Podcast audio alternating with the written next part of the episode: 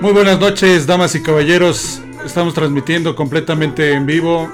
Yo soy Fabián Giles y estamos aquí en The Night Fly, en este vuelo nocturno de este jueves 22 de octubre del 2020.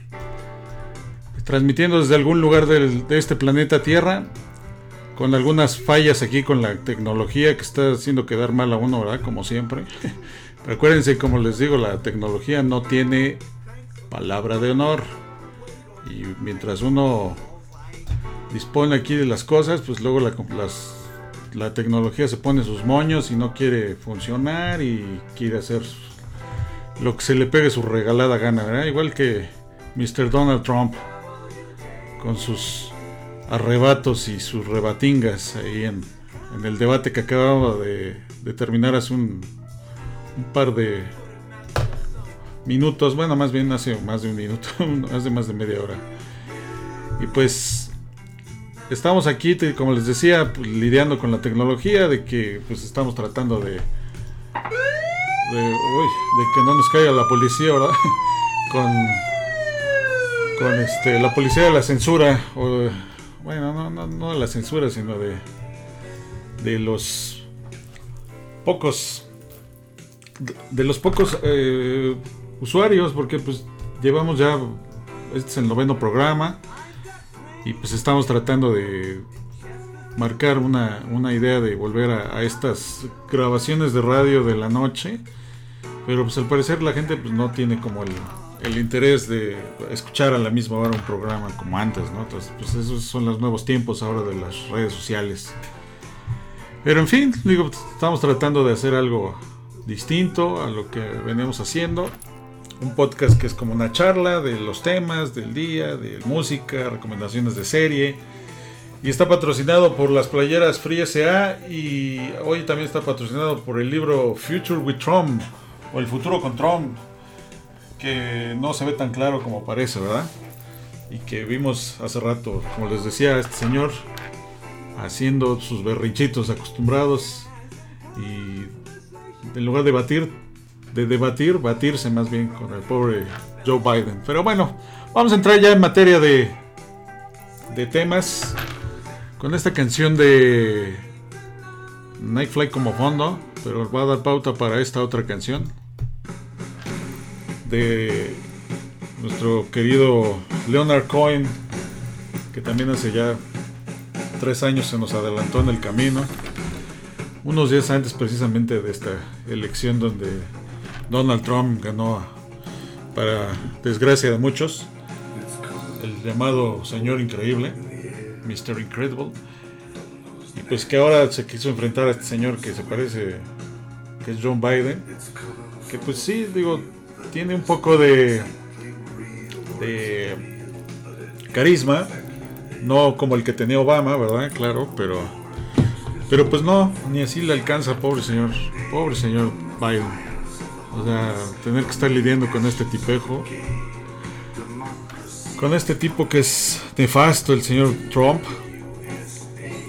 Pero bueno, en el debate que acabamos de ver, pues hubo algunos temas muy importantes, ¿no? Sobre todo el del COVID, la- el COVID y cómo lo que llama mucho la atención es que Joe Biden acusó al presidente de alejarse de la inclusión social y de la integración de las distintas razas que conviven en el país, al recordarle que no ha hecho nada por la bueno, por la migración y estos niños que han separado, más de 500 niños que han separado de sus padres migrantes. No, incluso dijo Joe Biden que era algo criminal, hace que seamos el asmerreír del mundo y viola todos los conceptos de los de lo que somos como nación la separación de familias en la frontera con México. Joe Biden también dijo que con el acuerdo DACA al eh, lo va a continuar, ¿no? los famosos Dreamers.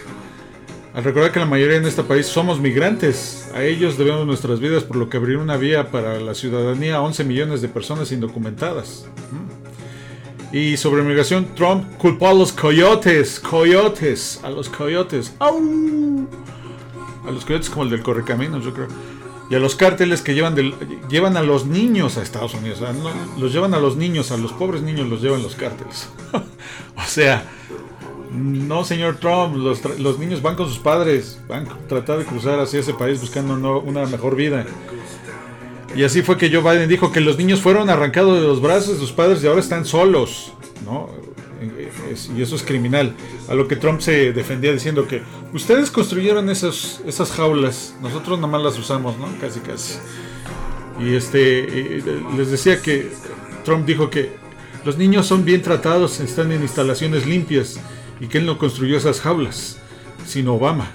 Por lo que retó a Biden a reconocer quién y qué administración construyó esas jaulas. Bueno, ellos la construyeron, pero quienes están usando son sus, sus este, agentes de migración, señor Trump. ¿no? O sea, actuales, no los de hace cuatro años.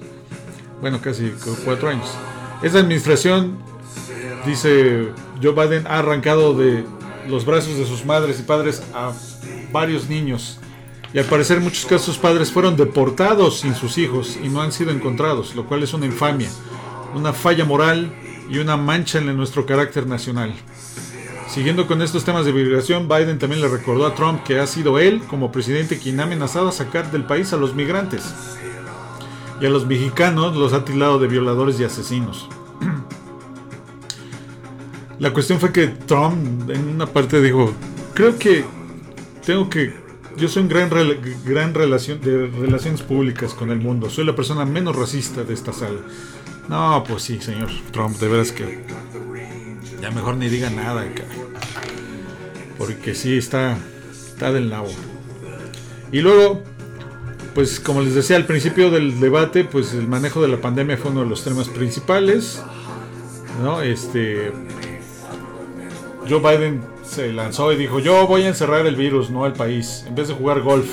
Trump debería haber negociado con demócratas republicanos. No, no hablo de cerrar, hablo de tener estándares de acuerdos con porcentajes mínimos de contagio.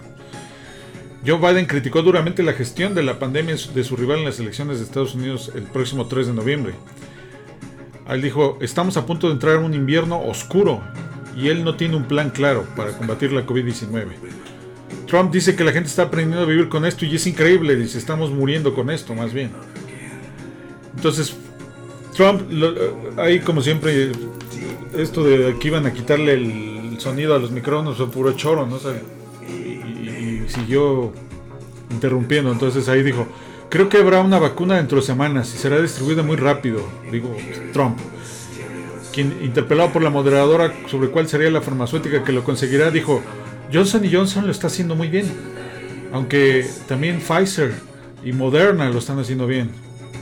ahí de Tim Marín de Doping a ver cuál, cuál es la farmacéutica que se lleva el premio mayor ¿no? de las vacunas. Pero bueno, bajo este esquema, pues mucho de esto ya, ya parece, ya Donald Trump ya se parece a, a Vicente Fox, ¿no?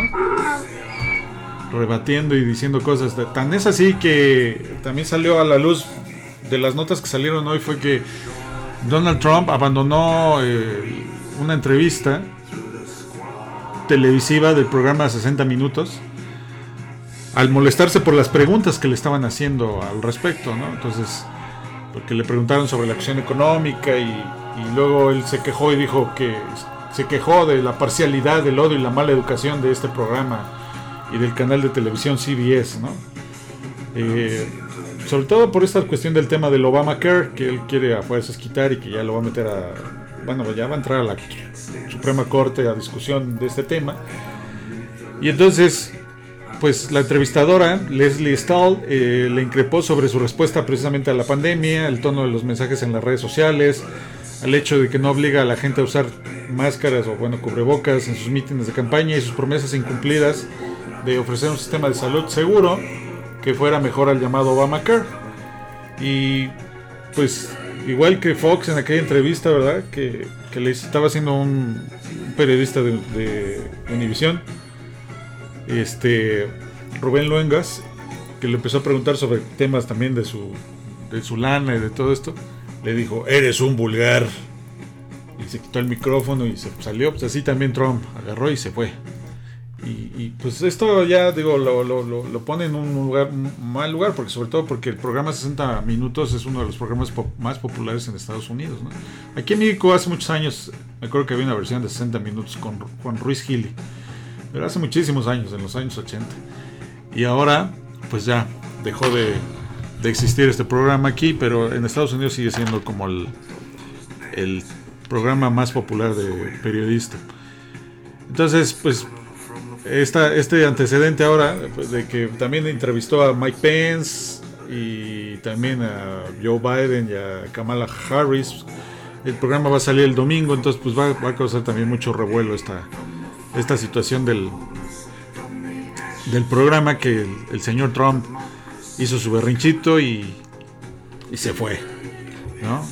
Y luego pues lo, lo más chistoso es que haya tuiteado y se haya quejado pero otra de las noticias que también salió apenas y que no, se, está, se está dando a conocer es que adivinaron, o más bien dicho, y, alguien logró entrar a la, eh, a la cuenta de Twitter de Donald Trump adivinando su contraseña. Un hacker llamado Victor Gevers dijo, no fue nada difícil porque no tenía seguridad adicional ni usaba una clave complicada, accedía con las iniciales de su lema de campaña Make America Great Again y el 2020. Así es que no le vayan a hacer Donald Trump que, que dijo, ay, ¿qué, contraseña le pongo a mi cuenta de Twitter? Ah, sí, Make America Great Again. Ah, pero no cabe. No, pues entonces las iniciales, MAGA, bueno en inglés, M-A-G-A. Y el año que estamos, ¿qué año que estamos? 2020, 2020.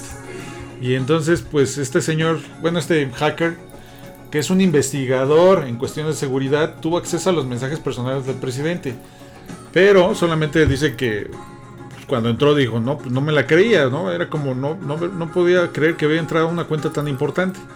El problema no fue solo la debilidad de la contraseña que usa Trump, tampoco había activado el sistema de doble autentificación por el que la plataforma envía un segundo código de verificación al número de teléfono o correo en cuestión vinculado a la cuenta, sobre todo cuando se accede desde, una computadora a un dispositivo desconocido. Una vez dentro de la cuenta, de cualquier persona se puede tuitear, cambiar la clave o la foto de perfil e incluso descargar un archivo con los mensajes privados, pero los piratas cibernéticos como eh, este señor Hevers, dedicados a la divulgación responsable y ética, solo advierten a los usuarios y a las empresas sobre la vulnerabilidad de sus cuentas. Entonces, pues dice él que los intentos de alertar al presidente a su equipo de campaña, incluso a miembros de su familia sobre la seguridad de cuentas en Twitter, fracasaron. Pero días después los servicios secretos estadounidenses se pusieron en contacto con Hevers para agradecerle el aviso. Trump cambió la clave y activó la doble verificación. Así es que no es la primera vez que este hacker Hevers logra acceder a la cuenta del presidente. Ya en octubre de 2016 él y varios amigos dieron con la contraseña de Trump. que entonces tenía en aquel... En aquel entonces era muy famoso por su programa de, de, de, de Apprentice, ¿no? El Apprentice, el aprendiz. Y entonces había una frase muy famosa de Donald Trump cuando a los que participaban en el programa le decía, estás despedido, en inglés, you're fired. Y pues esa era la clave de acceso a la cuenta de, de Trump. Entonces, pues eso también, ¿no? Este, es algo muy raro y extraño. Este, que haya sucedido con, con Trump, ¿no? Que, que la clave de acceso haya sido you're fired. ¿Cómo, cómo, cómo, cómo pueden ustedes creer eso? ¿Cómo pueden ustedes creer eso? Que haya sucedido eso. Que, que, Donald Trump haya puesto unas claves para accesar a su contraseña tan fáciles, pero tan fáciles, que este hacker lo haya descubierto dos veces. O sea, bueno, la haya descubierto dos veces. Entonces, pues sí, es algo muy, muy raro, muy extraño, ¿no? O sea, que, que, que, bueno, no, no raro, extraño. Viniendo de Donald Trump, pues ya sabemos que es totalmente algo ilógico. Pero así es esto con, con Donald Trump, ¿no? Que hace este tipo de cuestiones con su con su vida personal y pues sobre todo con con el el hecho de que eh, haya tenido una clave de acceso tan fácil de, hackear, o sea, realmente es algo ilógico, ilógico, señores. Realmente ilógico. Pero bueno, la cosa está en que, pues, esta, esta situación del, del, de la de la contraseña de, Trump, pues sí vino así como que a mostrarnos que, que realmente el, el hecho de que la tecnología no tenga palabra de honor, como ahorita que acabamos de perder la conexión en Facebook Live. No sé ni por qué, o sea, este, se supone que estábamos conectados y ya me, me apareció aquí un mensaje, pero bueno, yo sigo transmitiendo eh, con este podcast en, en este en el audio que estamos teniendo, digo, yo sé que el problema es que pues la conexión no se quiere dar y, yo estoy tratando aquí de, regresar al en vivo en, Facebook Live, pero no se deja, no sabemos por qué, ¿verdad? Está muy raro esta situación. Desde hace, precisamente desde hace rato les decía que no, no había podido tener acceso al, al Facebook, al Live Producer, que es esta cuestión del internet para producir videos en vivo. Pero yo creo que pues sí, ha estado fallando un poco ya aquí el, problema con Facebook. No sé bajo qué esquema esté ahora teniendo esto. Pero bueno, seguimos aquí con el proyecto en, audio. Y pues sí es una lata esto de, de, lo que va a pasar en las elecciones próximas de Estados Unidos. Este, ojalá que pues, llegue a buen término esta elección norteamericana porque mucho se ve que que no va a ser algo fácil, ¿no? no va a ser algo tan fácil como pensaríamos, como pensaríamos alguna, alguna vez. Pero bueno, la cuestión es que pues sí, esto está, está muy raro, ¿no? Está muy raro todo esto de la, de la comunicación de Facebook y de Donald Trump. Eh, pues vamos a continuar con, con esta transmisión este de Facebook. Bueno, Facebook ahorita no se cayó. Más bien se cayó, más bien. Y pues tratar de, de retomarla ahorita. este, pues ahorita que vuelva a dejar este entrar. Veamos. Mientras seguiremos con, con estas notas de, de, de la pandemia, que es otro de los temas que vamos a hablar hoy. Pero Vamos a hacer una pequeña pausa y vamos a continuar ahorita en unos momentos. Pues estamos de regreso aquí en el después de esta falla técnica del Facebook Live que nos hizo la graciosada de no dejarnos volver a entrar a la transmisión en vivo. Ay, mamá, ¿verdad? Ahora sí que Ay, Chihuahua con estas cosas de la tecnología. Pues estamos transmitiendo ya no en la mala radio, estoy transmitiendo desde mi cuenta de mi muro en Facebook. Así es con esta cuestión de la tecnología que no tiene palabra de honor. Pero igual que el señor Trump, ¿eh? como estábamos diciendo hace rato de sus sainetes ahí en el debate o debatidillo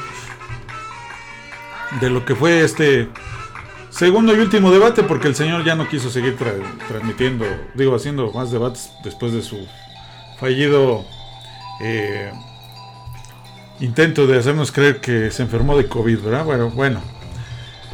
Seguimos con el tema del COVID. Y pues resulta que ayer hablábamos de Chihuahua, precisamente por esta canción de fondo de Jesucita de Chihuahua.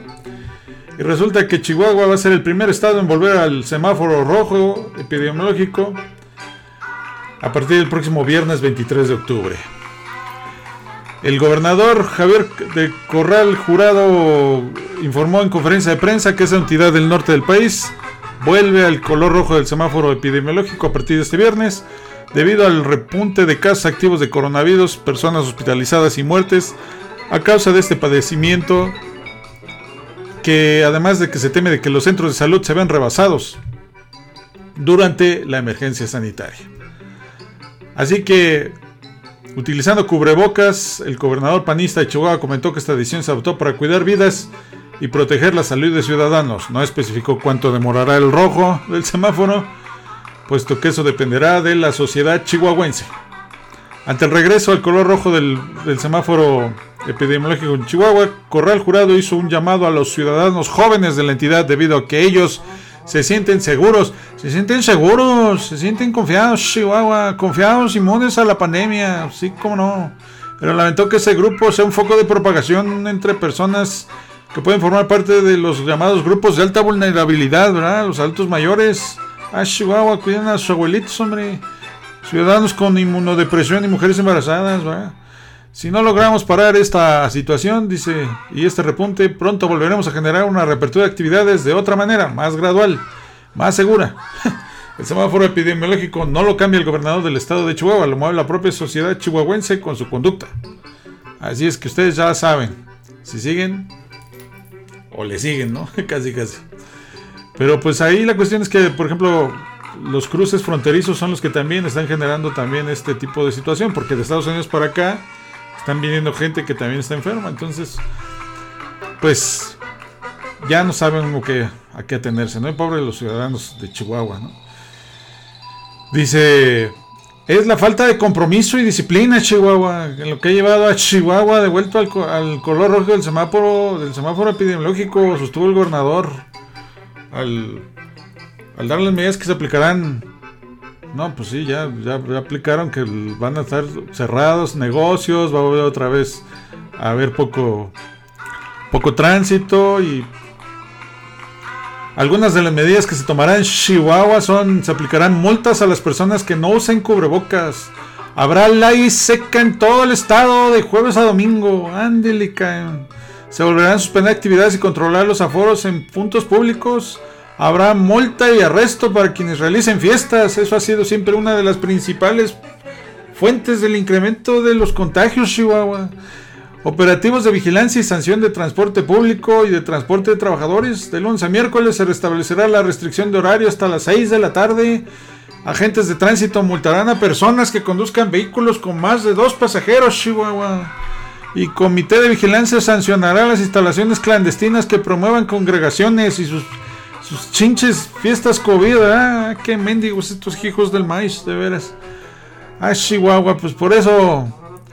Aquí, aquí ya como, como estamos viendo, dicen que cuando ves la barba de tu vecino cortar, pon la tuya a remojar. Entonces eso quiere decir, no quiere decir otra cosa más que los, los chihuahuenses son los primeros que van a empezar a tener estas broncas y ahí para el real vamos a seguir para acá, para abajo del país. Es que ya saben, ya le saben, ya le saben, ya le saben, ¿verdad? Que esta situación del COVID, pues sigue sin poder salirse de control. Más bien dicho, sigue saliéndose de control.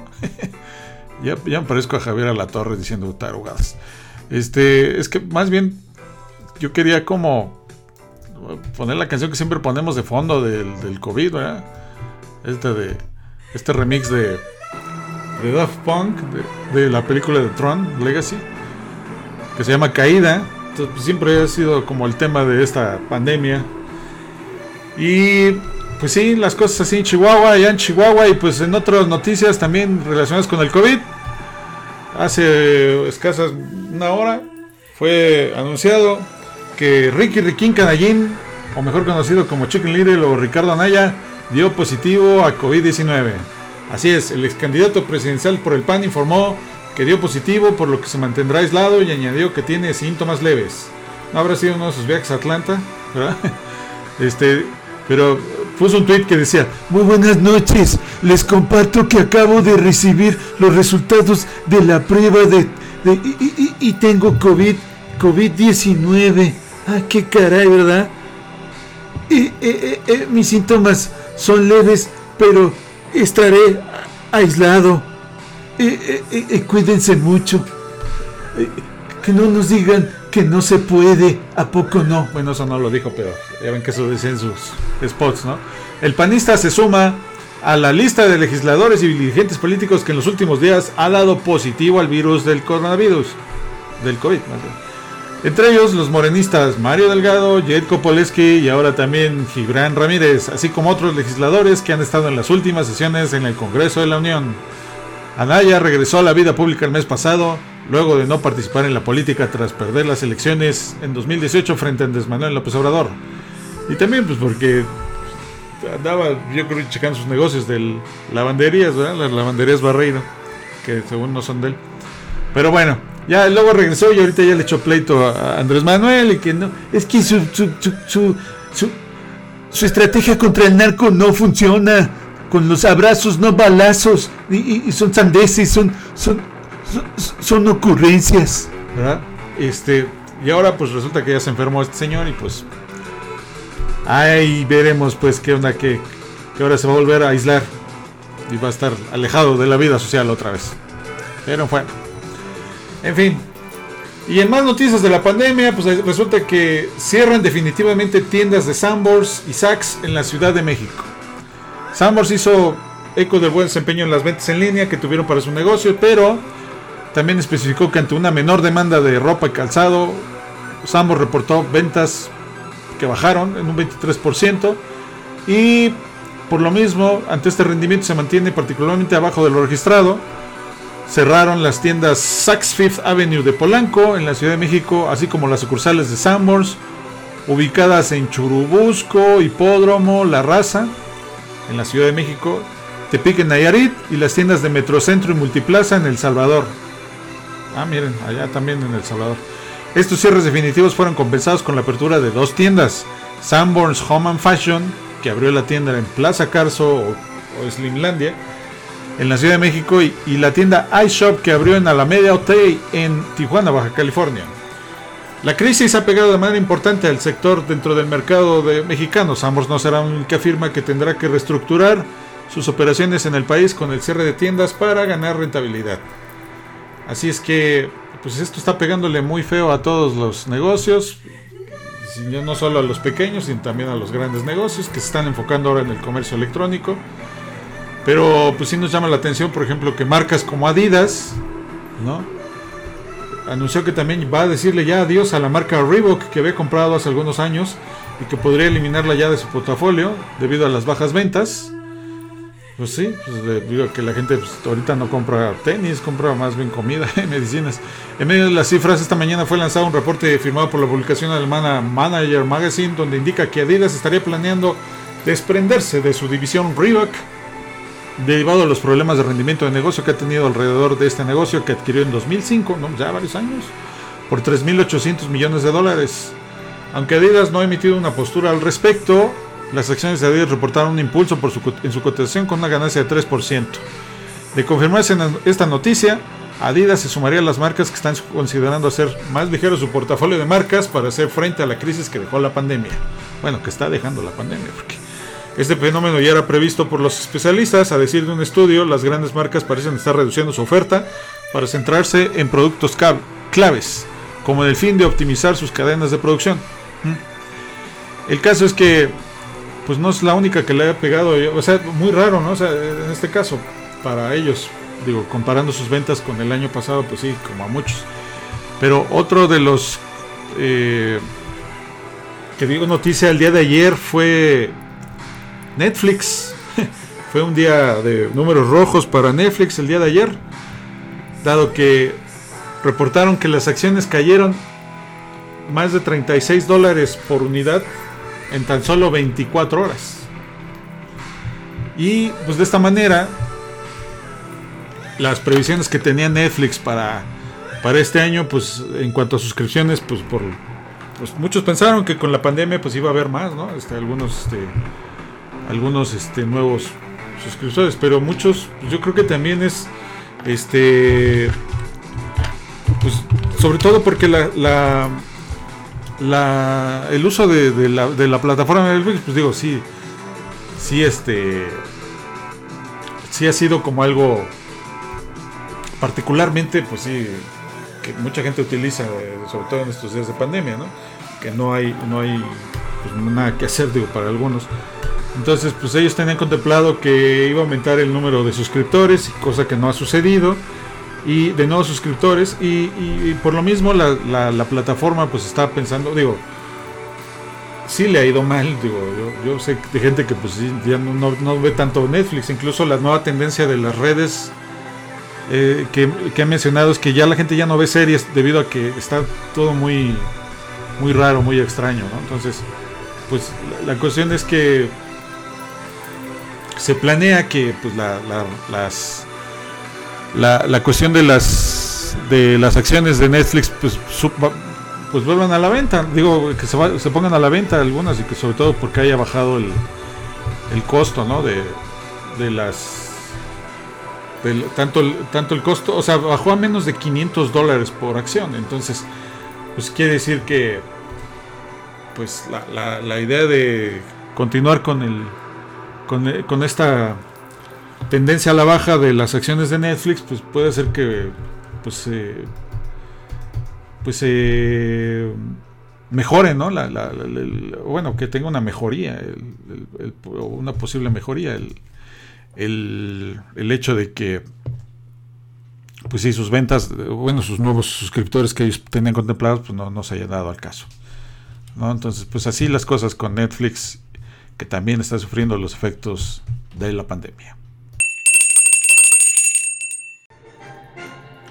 3, 2, 1, regresamos otra vez a la transmisión, pero pues estamos teniendo problemas con el Facebook Live. Quién sabe por qué, ¿verdad? ya ven cómo es esto de la tecnología, que no tiene palabra de honor. Entonces, pues volvemos al tema de después de Chihuahua, ahora con pues este señor Fox que volvió ayer a repelar y a decir de cosas contra su exsecretario Alfonso Durazo, que ahora ya le respondió, ¿verdad? Se puso respondón y le dijo, no, no, no, no, no, nada de rata, ¿eh? Nada de que a mí me estés echando este pleito, mi querido Chente, ¿no? Entonces, eh, para tener la lengua larga, le dijo, hay que tener la cola corta. y después de que el expresidente Vicente Fox lo llamara inútil y fracasado, Alfonso Durazo, quien presentó este miércoles su renuncia como secretario de Seguridad Pública, respondió por la misma vía, ¿no? En un par de mensajes en su cuenta de Twitter publicados la mañana de este jueves, Durazo se refirió a las palabras del político y aclaró que él no es ningún rata o ladrón.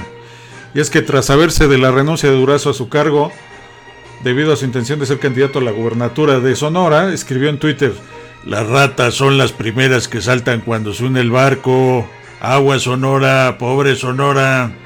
Y en otro mensaje también el expresidente dijo, vaya despedida, nada que presentar en más de dos años más que fracasos y más fracasos, ¿verdad?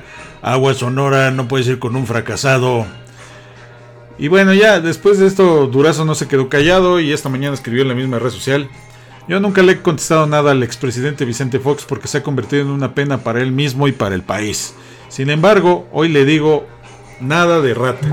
Ni un solo quinto indebido saqueo del gobierno de su gobierno ni de ningún otro.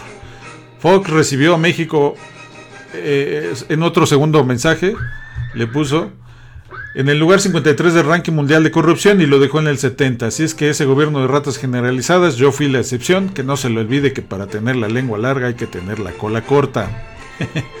Así es que, señor Fox, ahí le, ahí le mandan un mensajito, ¿verdad? Y pues, obviamente, este señor que sigue rebuznando, rebuznando y rebuznando y rebuznando. Pues hoy también fue mencionado en la mañanera, donde el presidente Andrés Manuel Observador mencionó que, o señaló más bien que en el gobierno de Vicente Fox se vendieron terrenos cerca del aeropuerto de Cancún en 70 pesos la hectárea, ni lo que cuesta un metro de alfombra.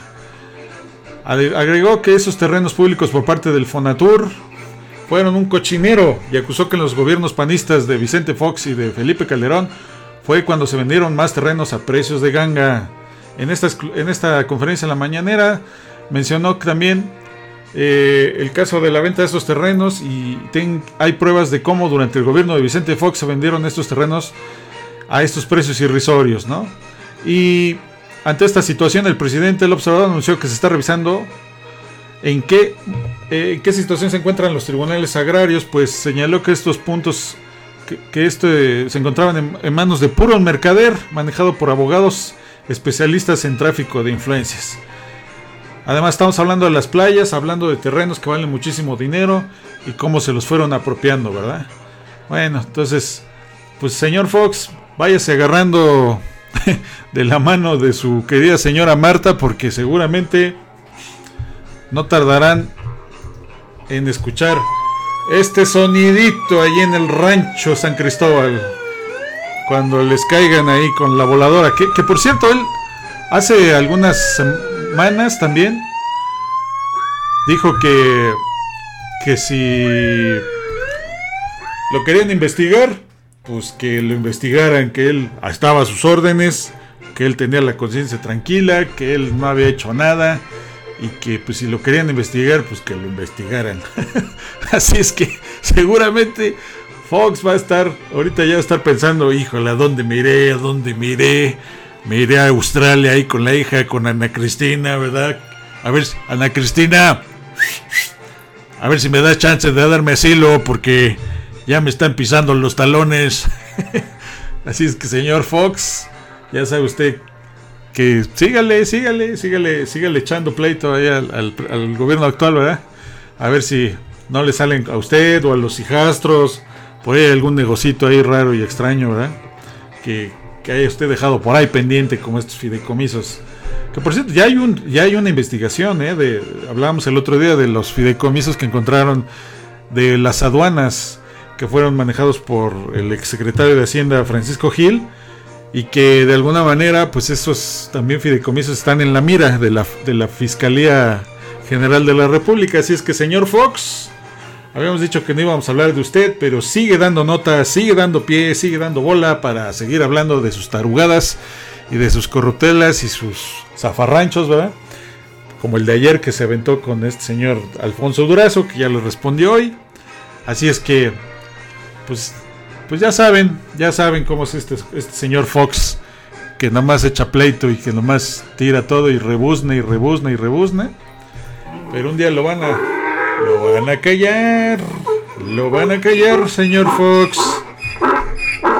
Sí, lo van a callar como, como a otros tantos. Entonces, pues así las cosas con este señor Fox, que sigue ahí dando de qué hablar en su rancho San Cristóbal.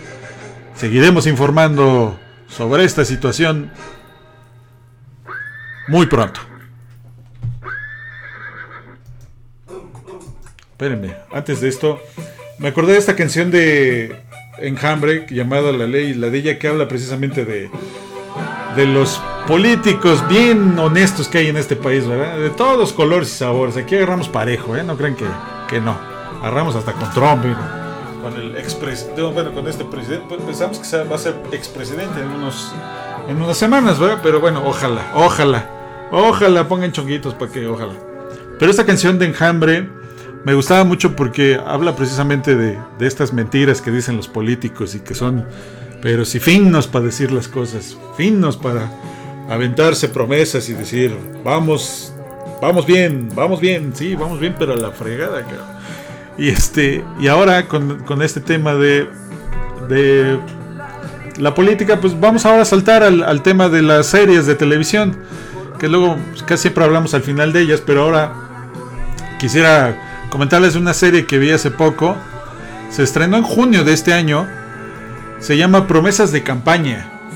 La producen los estudios Teleméxico para Claro Video. Y es una serie que, se, que decían que iba a estar muy divertida y que pues digo, como que no hubo buen timing, ¿no? Porque esta serie lo hubieran sacado como por estas fechas cercanas a la elección gringa. O como el próximo año que va a haber elección intermedia. Entonces, pues como que se hubieran esperado un poco como para jugar con esta doble situación de, de las campañas políticas en internet, de las campañas en Estados Unidos, del próximo año que, se, que son las elecciones intermedias. Entonces se supone que esta serie de promesas de campaña está protagonizada por mi querido Silverio Palacios, que actúa muy bien ahí en esa película. ¿De qué se trata esta serie, más bien, dicho serie?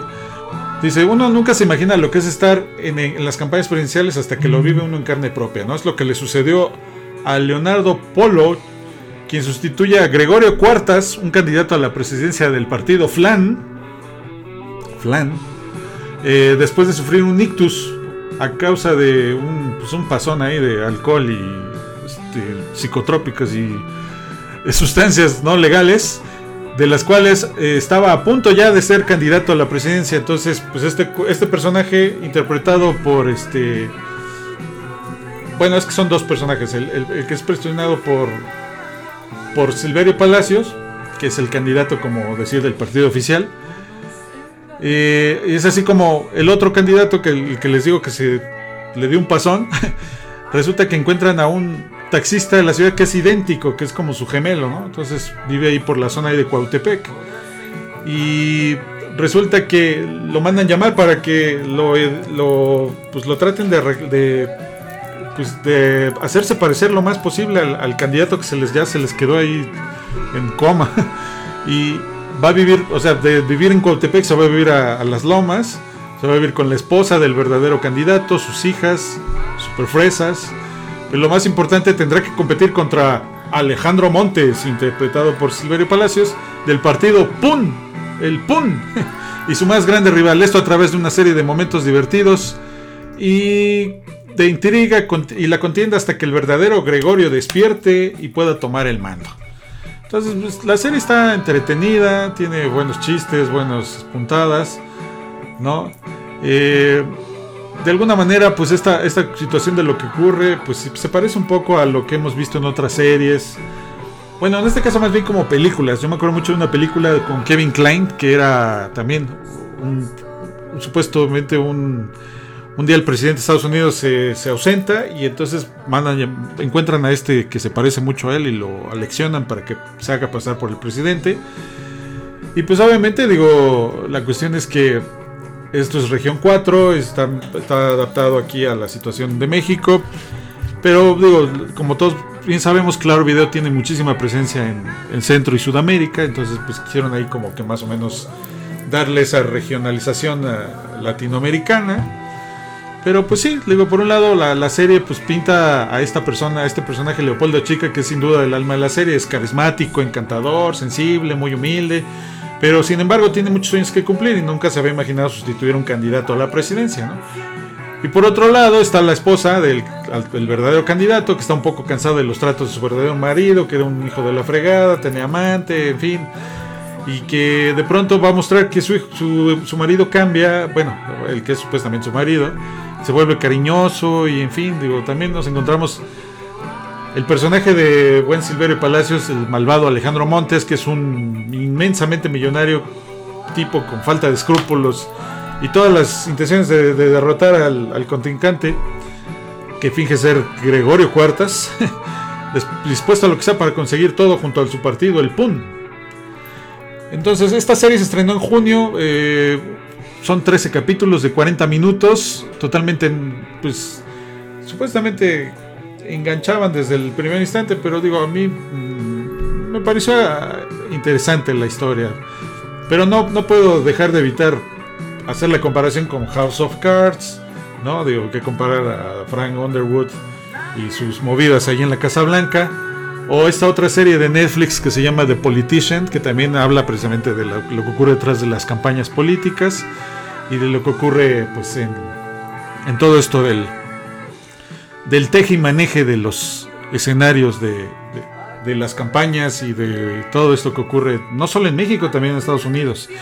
Entonces, pues sí, mucho de esto es eh, pues darse cuenta de que la política nada más cambia de país, pero sí siguen siendo las mismas, las mismas trequiñuelas, las mismas cosas, los mismos eh, aspectos de jugar sucio y en la guerra y el amor todo se vale. Así es que ah, es lo que ocurre en esta serie de promesas de campaña. La pueden encontrar, como les decía, en Claro Video. Se estrenó a mediados de, de, este mes de junio.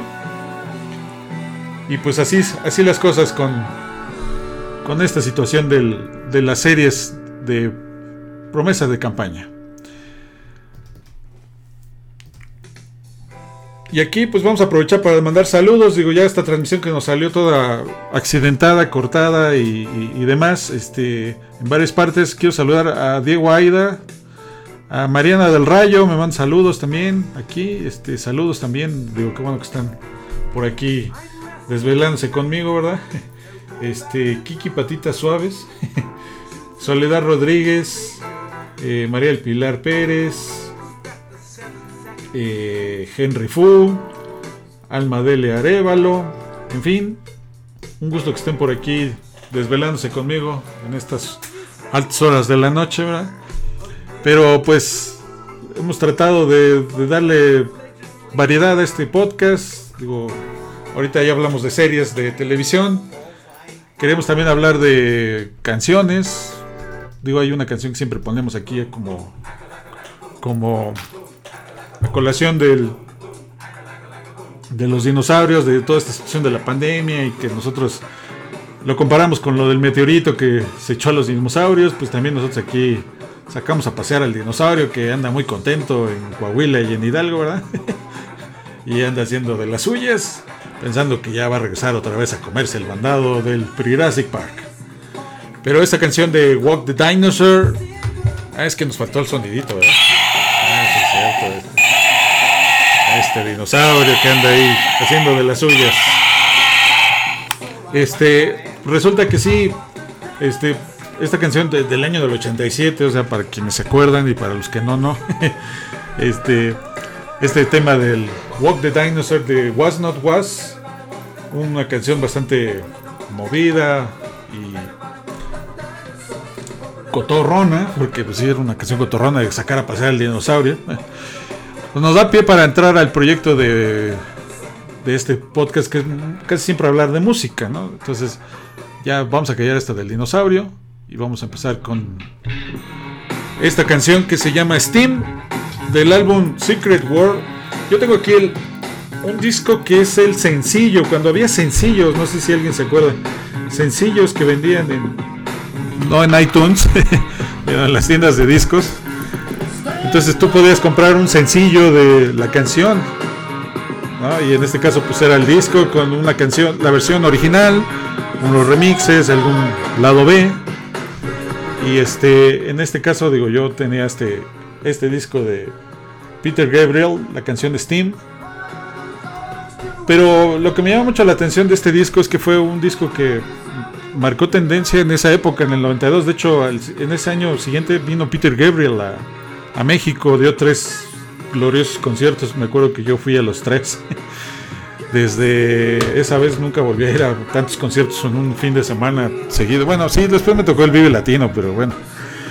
Pero esa vez Peter Gabriel vino con esta gira del Secret World a México y fue un concierto apoteósico porque pues en aquella época vino acompañado de ni nada más ni nada menos que de Sainido Connor. Sainido Connor, sí, no, qué cosa. Pero pues, la, cuestión es que, pues, yo quería seguir hablando de este proyecto de Steam, pero vamos a hacer una pequeña pausa y, continuamos. Sí, hicimos una pequeña pausa aquí con esta cuestión del, de la transmisión, porque pues sí, otra vez Facebook nos volvió a tirar de, a loco aquí con esto. Estoy tratando de volver a transmitir. Se supone que ya me dejará por última vez cerrar ya este podcast. Vamos a, a cerrarlo ya. Porque ya estamos como que sobre el límite ya de tiempo. No sé qué pasa aquí, pero bueno. Vamos a empezar.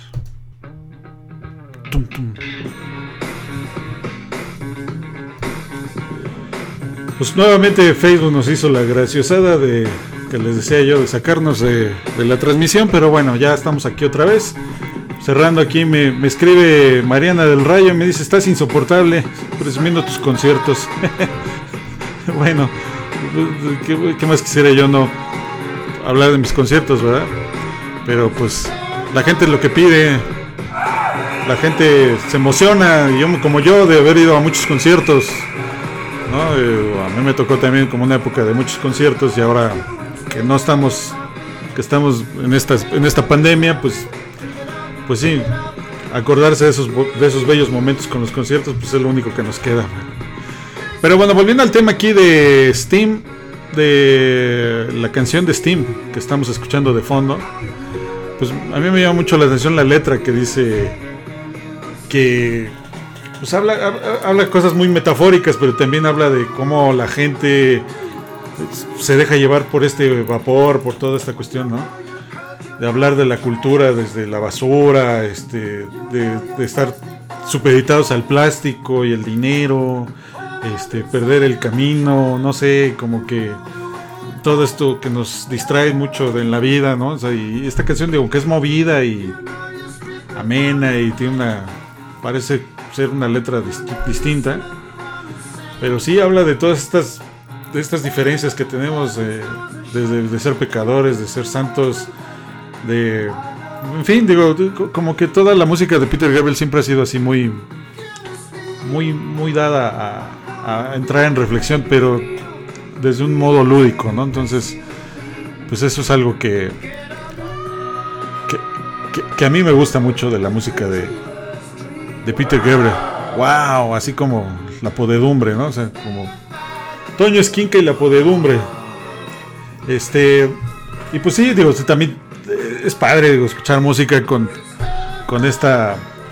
Con estas letras, pero también la música de Peter Gabriel también es muy lúdica, muy, muy dada. Digo, este disco de Secret World, con esta canción de Steam, Digging in the Dirt, eh, Kissing a Frog, en fin, digo, ¿cuántas canciones de este disco del año 1992? Y como les decía, yo tengo aquí el, el sencillo de Steam. O sea, es un sencillo de hace mm, casi 30 años. este, porque luego también los sencillos los vendían en cassette. Por ahí tengo también algunos sencillos en cassette, luego se los voy a enseñar para otro podcast. Pero bueno, ya, que estamos ya en estas cuestiones ya de terminar este, esta transmisión porque pues quería hablarles de esta canción de, Steam, de la música de Steam, de Peter Gabriel, del disco de Secret World 1992, las letras que vienen en este sencillo, que hablan precisamente de, de todas estas eh, de estas ambivalencias en la, en la, en la gente, ¿no? O sea, por ejemplo, aquí las escaleras, las pintas de escaleras, el acelerador, el freno, el ir directo a una curva, en fin, digo, metafóricamente habla precisamente todo ese desenfreno que hay en la vida actual, ¿no? Y que, que Peter Gabriel hizo como mucho, mucho énfasis en, sus letras, ¿no? De, desde esa canción de Big Time, que hablaba de cómo él venía de un poblado y que llegó a la gran ciudad y, en fin, este Sledgehammer que también habla de toda esta cuestión del, pues, de lo sensual, la serpiente kundalini, en fin, muchos temas así que él después tocó en su música, ¿no? después se fue a África y, trajo todo este festival de Womad que iba a venir a México este año, acuérdense, a Morelia, supuestamente habían dado la noticia a principios de año que el festival Womad iba a tener representación. Aquí me saluda mi querida amiga Elvia Cabrera, qué bueno que estás por aquí. Mira que hoy, hoy, hoy se dieron vuelta mucha gente aquí a estos podcasts, este, bueno, estas transmisiones que están todas accidentadas. Esperemos que no se vuelva a caer. Que no se vuelva a caer el sistema como en el 88. Porque ya esta es la cuarta intento, el cuarto intento de, hacer la transmisión. O sea, va, a aparecer ahí toda cortada en la, en la página de la mala radio. Va a aparecer este Nada más los primeros 15 minutos y después va a aparecer en mi muro todos estos cachos del, del video que más o menos quise juntar en la transmisión del podcast que sí va a salir completa. Eso sí, voy a tratar de que salga completa en el podcast que pueden escuchar en Spotify, en Apple Podcasts, en Anchor, en fin, ahí trataremos de, de seguir hablando de esos temas. Mañana, mañana viernes vamos a hablar de de la música disco. Porque hace ocho días hablamos del rock, del rock and roll. Mañana hablaremos como Jaime Almeida y, y Estudio 54. Allá, hasta ahí, hasta sus bocinas. Saludos hasta cielito.com a don Jaime Almeida, ¿verdad? Que, era una, biblioteca viviente de la música.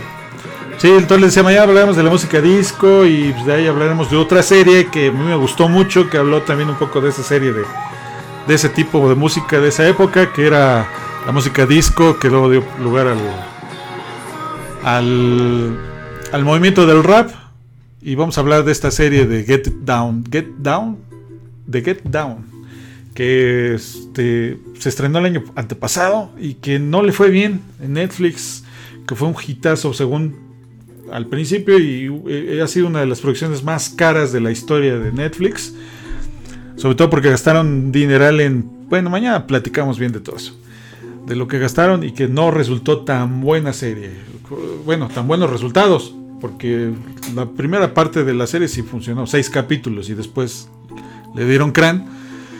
Pues sí, fue una lástima, pero mañana hablamos, les decimos en, el podcast, hablaremos de la música disco y de esta serie de Get Down, que serán los temas del día de mañana. Hoy por hoy ya vamos a dar por terminada esta sesión eh, de podcast cortado, accidentado en, en Facebook Live. Eh, pero pues gracias por haberse conectado a quienes ya saludé hace rato, ¿verdad? Este, que bueno, que los vuelvo a saludar igual aquí. Lalo Valenzuela, Elvia Cabrera, eh, Kiki Patitas Suaves, eh, Soledad Rodríguez Gaitán, María El Pilar Pérez, mi querida Almadelia Arevalo, Henry Fu. Y este, yo los, los saludo por aquí. Mira, está también por aquí mi tía Pati Carriles. Mucho, muchos saludos también. Este, qué bueno que están por aquí. Y me dice Elvia Cabrera, un en vivo del High Energy. pues sí, igual de lo que fue después el, el tema de la música disco que se convirtió en el High Energy. Y extrañamos esas noches en el Patrick Miller.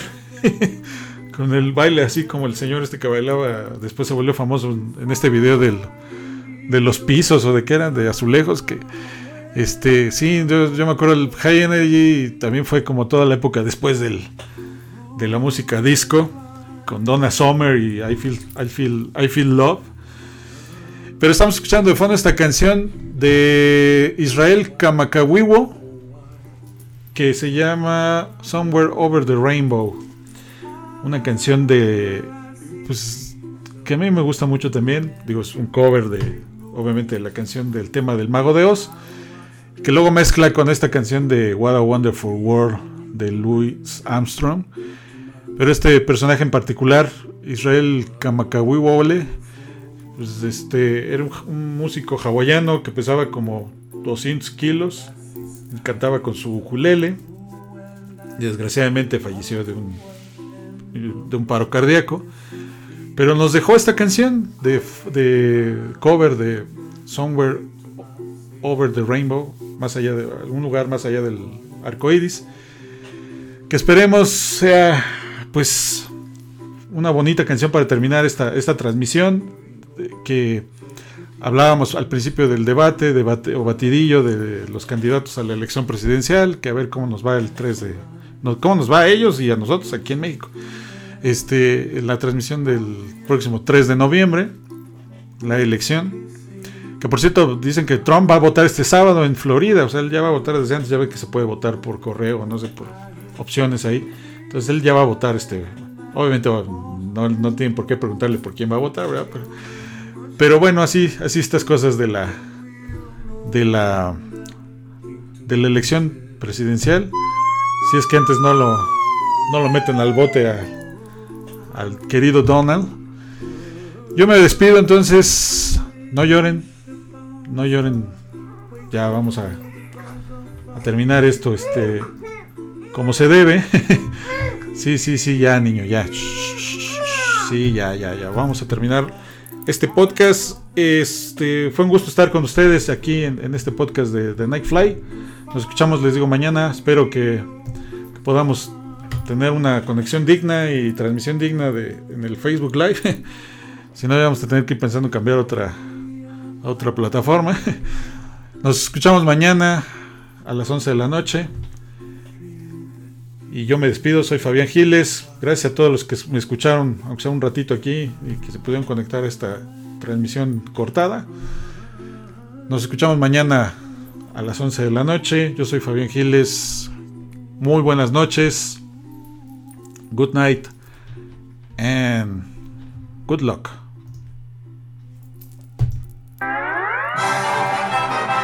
the,